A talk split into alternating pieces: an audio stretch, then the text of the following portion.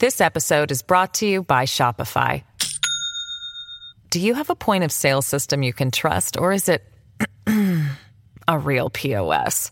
You need Shopify for retail. From accepting payments to managing inventory, Shopify POS has everything you need to sell in person.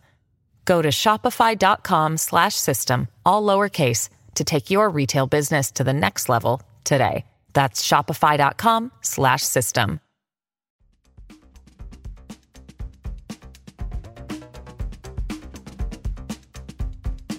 La tribuna presenta las noticias más importantes del día. A continuación, le brindamos las cinco noticias más relevantes de este 8 de febrero del 2023. Estados Unidos ofrece una recompensa de 5 millones de dólares por la captura de alias El Porquis. Estados Unidos ofrece una recompensa de 5 millones de dólares por información que facilite la captura del presunto líder de la pandilla Marac Salvatrucha MS-13 en Honduras. Yulan Adonai Archaga Carías, alias El Porqui, anunció este miércoles el Departamento de Estado. El Porqui, uno de los 10 fugitivos más buscados por el FBI y la Agencia Estadounidense Antidrogas, DEA, también fue sancionado este miércoles por el Departamento del Tesoro, que bloqueó sus propiedades y transacciones en Estados Unidos.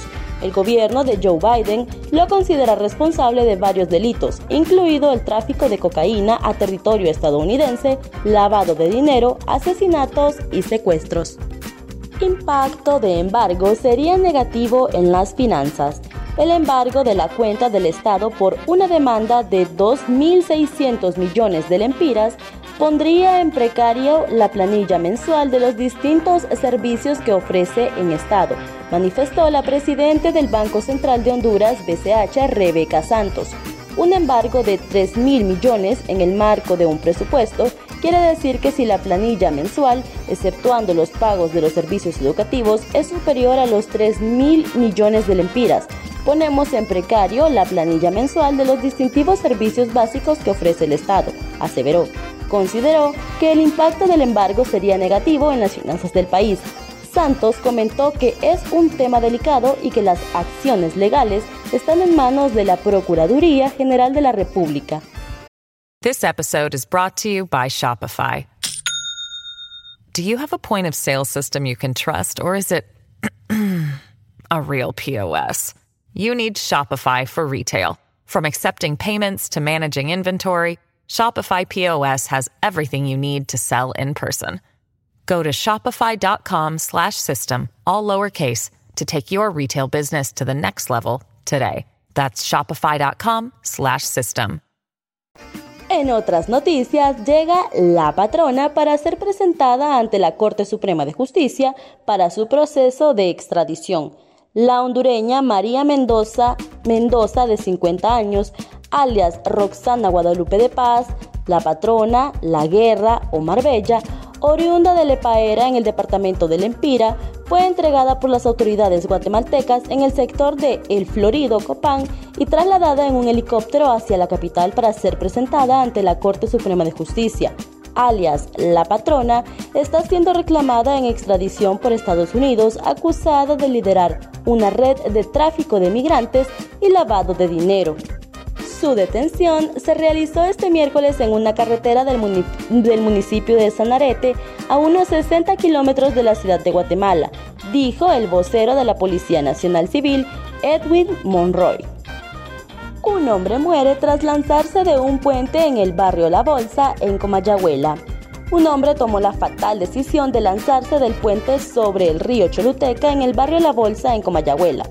La víctima de unos 30 años que hasta el momento no ha sido identificada por las autoridades, vestía una camisa roja, un pantalón negro, tenis blancos y en el puente quedó una mochila color verde. Según testigos, el hombre venía corriendo y se lanzó inmediatamente hacia la hondonada. El hombre cayó desde una altura aproximada de 30 metros e impactó su cabeza contra una piedra, lo cual ocasionó su muerte de manera instantánea, informó un miembro del cuerpo de bomberos. Netflix acaba con las cuentas compartidas entre distintos hogares en España. Netflix anunció este miércoles que acaba con las cuentas compartidas entre distintos hogares en España, país en el que los suscriptores deberán establecer la ubicación principal de su cuenta a través de la conexión del dispositivo o la aplicación a una dirección IP.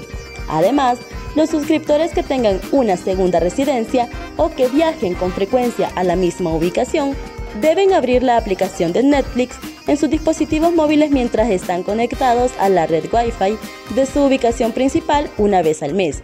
Y, a continuación, cuando lleguen a la segunda ubicación, informaron a F, fuentes de la plataforma.